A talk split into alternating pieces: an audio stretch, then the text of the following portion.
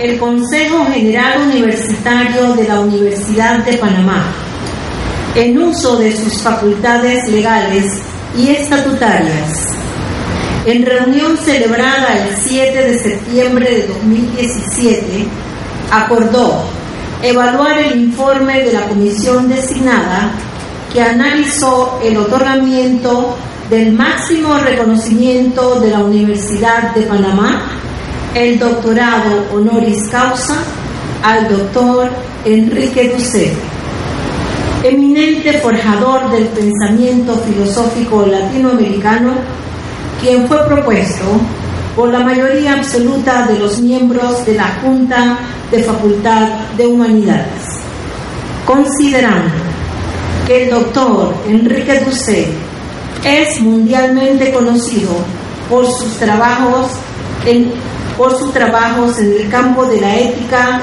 filosofía y política de la liberación. Conocido por su planteamiento de que otro mundo es posible, uno donde impere la justicia y la equidad. Que el doctor Enrique Dussel es profesor emérito en la Universidad Autónoma Metropolitana, profesor en la Universidad Nacional Autónoma de México e investigador emérito del Sistema Nacional de Investigadores ONACYT México, que es el máximo reconocimiento para la labor científica en México. Que el doctor Enrique Dussel ha dictado un sinnúmero de conferencias en universidades de Europa, Latinoamérica y Oriente en el desarrollo del diálogo norte-sur y ahora también en el diálogo sur-sur, desarrollando la propuesta del giro descolonizador en la filosofía y las ciencias sociales. En consecuencia de lo expresado, resuelve otorgarle el doctorado honoris causa al doctor Enrique Dussel por su contribución de manera notable al avance de las ciencias, las letras y las humanidades, que lo han consolidado como uno de los filósofos de mayor prestancia en el mundo entero, dándole el perfil de pensador cosmopolita.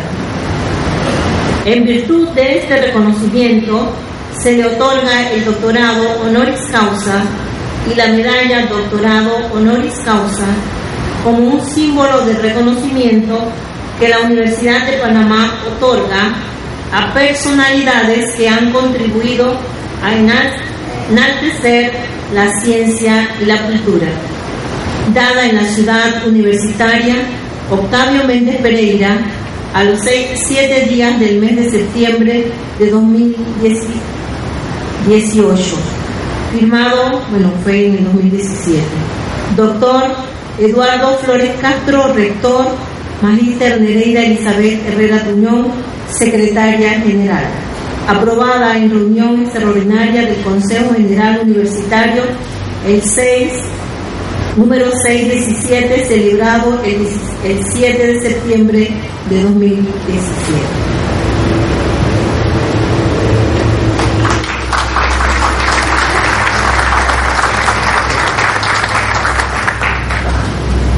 Continuación, el señor rector procederá a la colocación de la esclavina con la medalla que representa nuestro doctorado honoris causa, pero antes permítame leer el texto del pergamino.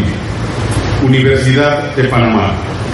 El Honorable Consejo General Universitario, en uso de las facultades que le confieren la Ley 24 orgánica, el Estatuto y demás reglamentos universitarios, en su reunión extraordinaria número 618 del 7 de septiembre de 2017, confiere doctorado honoris causa al honorable señor Enrique Domingo José Ambrosini por su trabajo en el campo de la ética y la filosofía latinoamericana, en particular por sus sobresalientes acciones en beneficio de la liberación y autodeterminación de los pueblos. Dado en la ciudad universitaria Octavio Méndez Pereira a los 19 días del mes de octubre de 2018. Firma Eduardo Flores Castro, rector Nereida Elizabeth Herrera Piñón, secretaria general.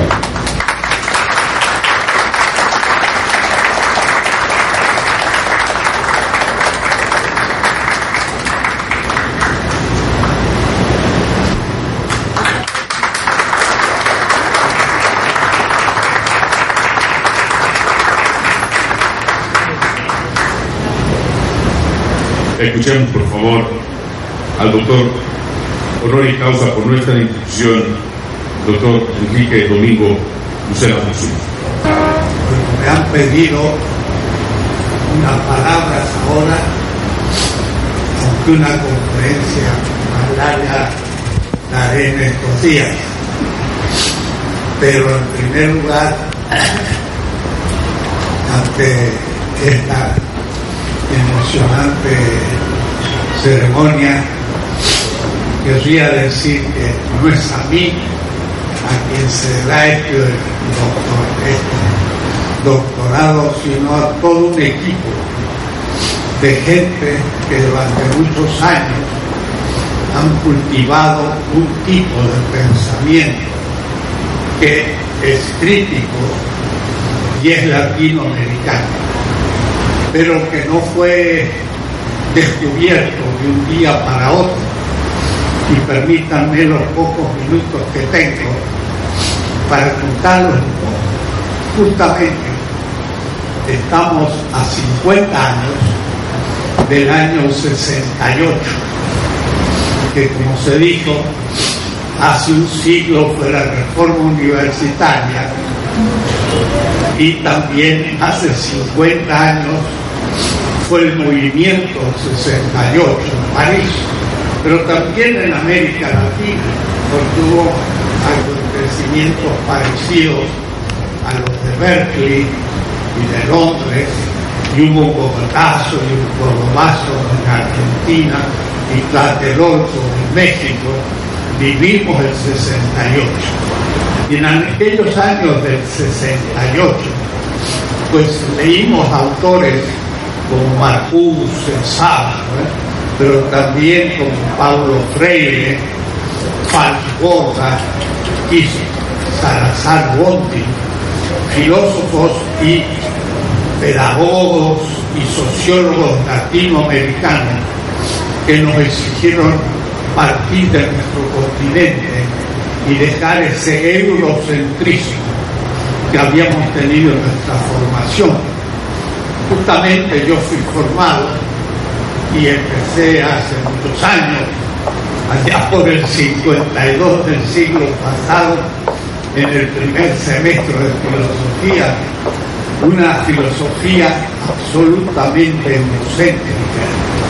En aquellos que hemos estudiado todos, la historia, por ejemplo, pensándola como la antigüedad, la edad media y la edad moderna, y alguien diría, y si eso fue la historia, si yo le dijera que es una invención eurocéntrica que no tiene ningún sentido, que no existió la antigüedad, que la Edad Media solo valió por Europa y la modernidad fue su dominación en los últimos cinco siglos. La historia es completamente distinta a eso, pero América Latina está fuera de la historia por eso que al llegar los españoles a América, 1492, fue el descubrimiento de América y hasta lo festejábamos el 12 de octubre. ¿Qué festejábamos? El descubrimiento y los millones de indígenas y grandes culturas como la maya, la azteca, la quiché, la inca, no estaban aquí lo habían descubierto América, fueran parte de la flora y la fauna y no eran seres humanos. Hegel dice que el hombre, las mentes, descubrió América. Perdón, qué pretensión la Hegel. No eran indios humanos, Cuba, y no eran Atahualpa, y no eran todas nuestras grandes culturas, es un insulto hablar del descubrimiento de América. Empezamos a descubrir que había sido el comienzo de una invasión. Pero para entender eso había que dar vuelta Y yo a mis 23 años, ya que estoy ya muy viejo al fin de mi vida, realmente al fin siento que es el fin y por eso tengo el gusto de contárselas un poco. A mis 23 años, hace una vez que me fui a España y cuando salí, no se imagina, tomé el barco, atravesé el Atlántico cuatro veces en barco, no había aviones. Y entonces llegué a Montevideo, salía de Buenos Aires y dije, ¿qué Montevideo? No sé, no sabía nada de Montevideo, pero sabía perfectamente cómo estaba París, Atenas y Londres. Pero Montevideo no lo había explicado. Después al día siguiente el barco llega Santo, ¡ah! una cultura afro, el cafecino, un mundo interesantísimo. Yo no podría decir, licenciado en filosofía, ni una palabra del Brasil ni el pensamiento brasileño. Llegué al río, por mar, al Recife, crucé el Atlántico, llegué a Senegal, cultura africana. ¿Qué puedo decir? Nada. Llegué a Casablanca, era el mundo árabe, voy a decir el Oriente. Ignorante. Llegué a Lisboa, dije esto es Europa, pero yo no soy europeo. ¿Qué soy? Esa idea me surgió en el viaje de ida a Europa en el año 1957, hace bastante tiempo, pero desde ahí empezó todo. Saqué un doctorado en España, me puse a estudiar en Salamanca y demás, pero dije esto no me va. Y leyendo un libro de Mayor, que era un poeta, que buscando el origen del gaucho, dice el gaucho viene de Extremadura, pero en realidad viene del Magreb y viene del desierto arábigo. Entonces yo dice, para buscar el origen de América Latina hay que ir al desierto arábigo. Y me fui dos años a Israel. no porque era judío, sino porque era latinoamericano y parece que los latinoamericanos culturalmente son cristianos y si son cristianos vienen del Medio Oriente. Entonces me fui al Medio Oriente para conocer no los griegos, que yo los sabía de memoria y leía Aristóteles y Platón y los presocráticos antes y los epicúreos y estoicos en griego, porque habíamos estudiado cinco años de griego, pero en el mundo semita no sabía nada.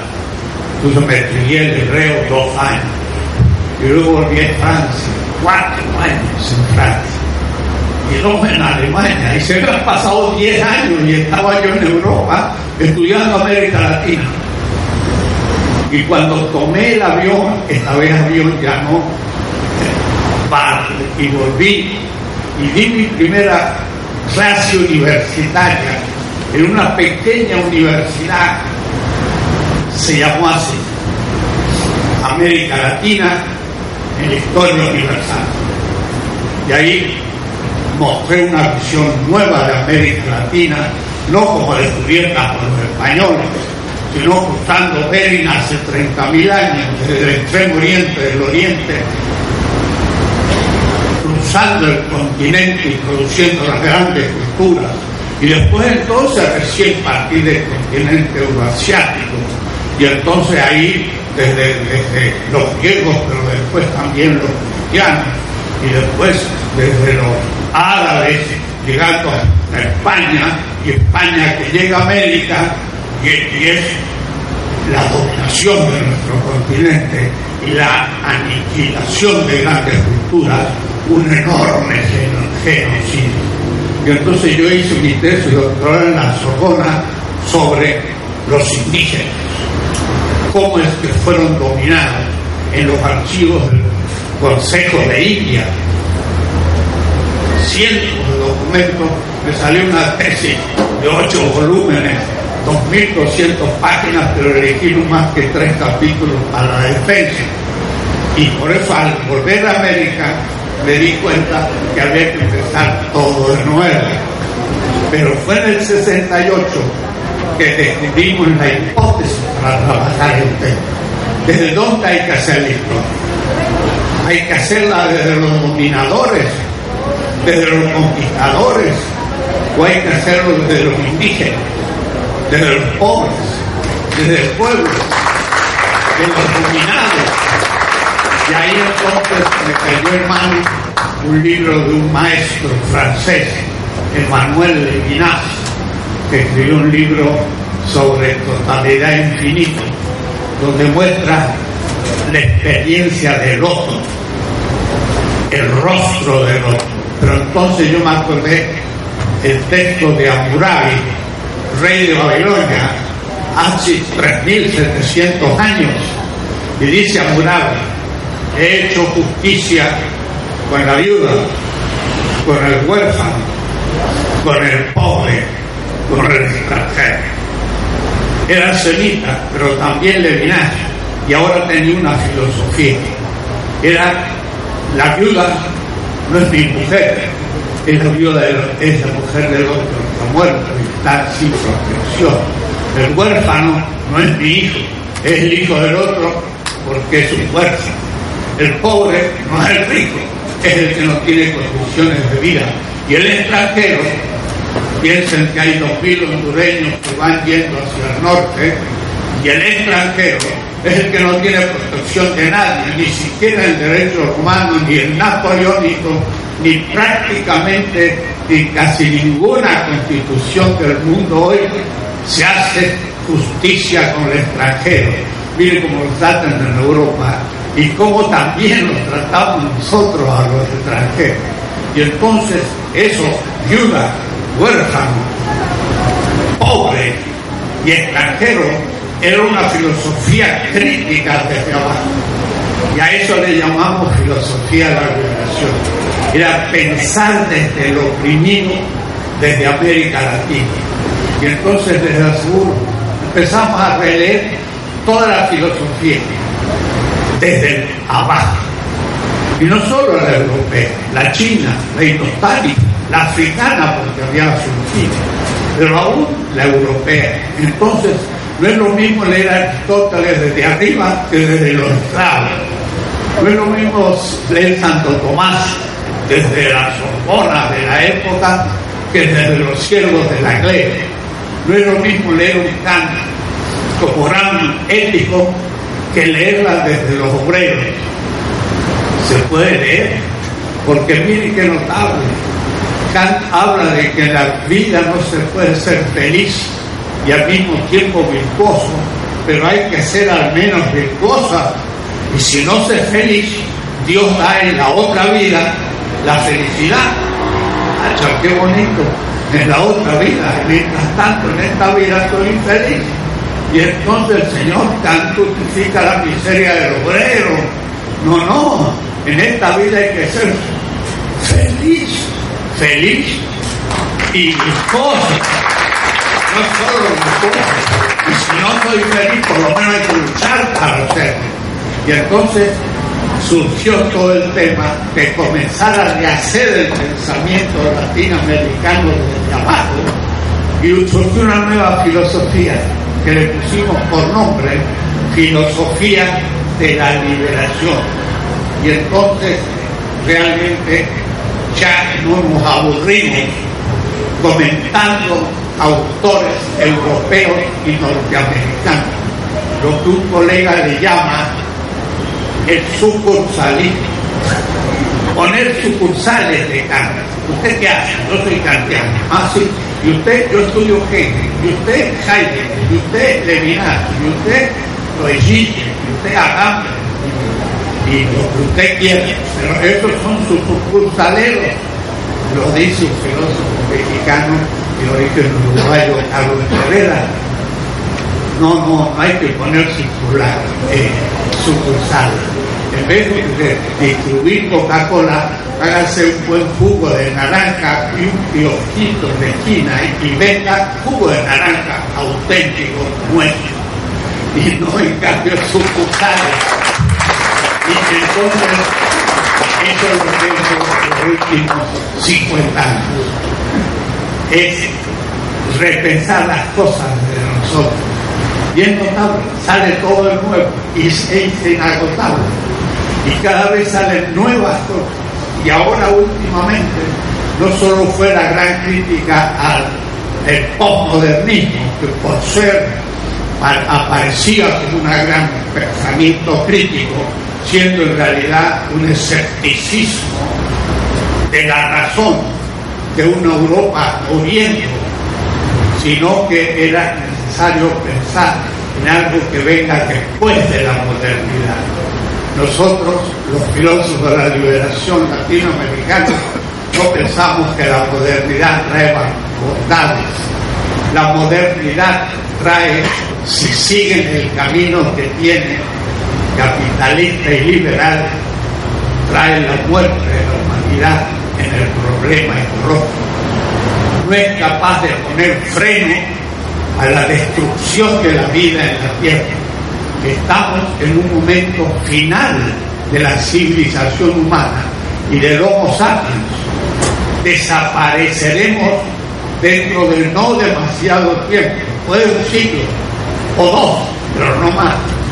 Se está terminando la vida, estamos ya al final han visto ustedes esto de que hasta los últimos pececillos de los océanos ya están llenos de plástico y se están muriendo. Sube la temperatura y ahora es Florida el más grande huracán de la historia. Pasó Berlín este año, el verano más caliente desde que hay termómetros. Y entonces estamos ya ante el fin. Pero la modernidad con la, el progreso no tiene capacidad para decir cambiemos de criterio, porque el criterio de nuestra civilización hoy moderna es invertir para poder aumentar la tasa de ganancia, dinero. Pero usted quema petróleo y el petróleo termina con la tierra porque aumenta el hueco de ozono y una cantidad de catástrofes. Pero no puedo dejar de crecer. Medimos a un país por el aumento que tenga anual. Aumenta 8% la China, qué gran país. Y el otro 2%, qué mal. Está justo a cero. ese muere ¿Qué significa el progreso en el sentido de crecimiento, de más alto, más quemar petróleo, más cosas, más y más cualitativo? Eso quema la vida. Y entonces hay dos criterios para el aumento hoy de la humanidad. O el aumento de la tasa de ganancia o el aumento de la felicidad de la vida que es contradictorio. Y en esto los pueblos originarios tienen mucho que enseñar. Ellos van más lejos, pero podrían vivir milenios todavía. Nosotros como vamos terminamos pronto. Entonces, al mismo tiempo que nos levantamos contra esta modernidad, pensamos en una sociedad futura transmoderna, una nueva del mundo, y al mismo tiempo la pensamos desde la periferia latinoamericana, pero también Bantú africana, hindú y hasta China, cuidado, los chinos también se transforman en un peligro, porque despertando de su siesta, yo le llamo tropical, era el país más avanzado de la Tierra durante mil años, de 400 hasta 1800 el país más avanzado de la Tierra en ciencia, tecnología, economía y todo era la China. Después se durmió dos siglos y se ha despertado. Algunos creen que es el milagro chino, no, es la China que descubrió el papel en el siglo VI, la imprenta en el octavo, en el noveno imprimía papel, moneda, que tenía acero en el siglo II, cuando Europa estaba en la Edad Media entre los caballeros y no sabían nada de nada en la ignorancia y, la pequeña. Entonces, estamos en una edad muy importante y la filosofía latinoamericana debe saber responder a estas cuestiones. Pero hablar con los norteamericanos filósofos y con los europeos, igual, igual, sin complejo, sabiendo que muchas cosas sabemos mucho más que ellos. Y yo tengo experiencia. He hablado con grandes filósofos europeos del primer nivel, maestros Abraham, Apple, pero hablamos igual, igual. Y él me decía, mire ustedes, América Latina, tenían el canibalismo. Digo, mire, canibalismo era ritual y había muy pocos.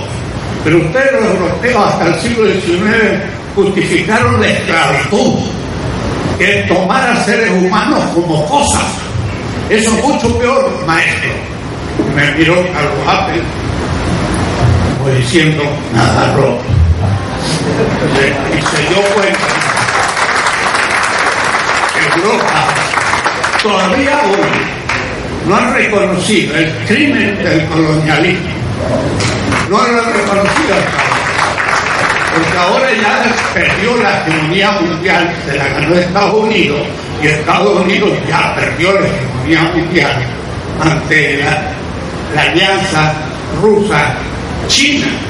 Y por eso, permítanme usar una palabra cotidiana, el señor Trump patalea, pero patalea sus últimas vibraciones, porque Estados Unidos no es ya el imperio que era, tiene primacía militar, nada más. La perdió económica y cultural y, de, y, política. Es un país dictatorial prácticamente.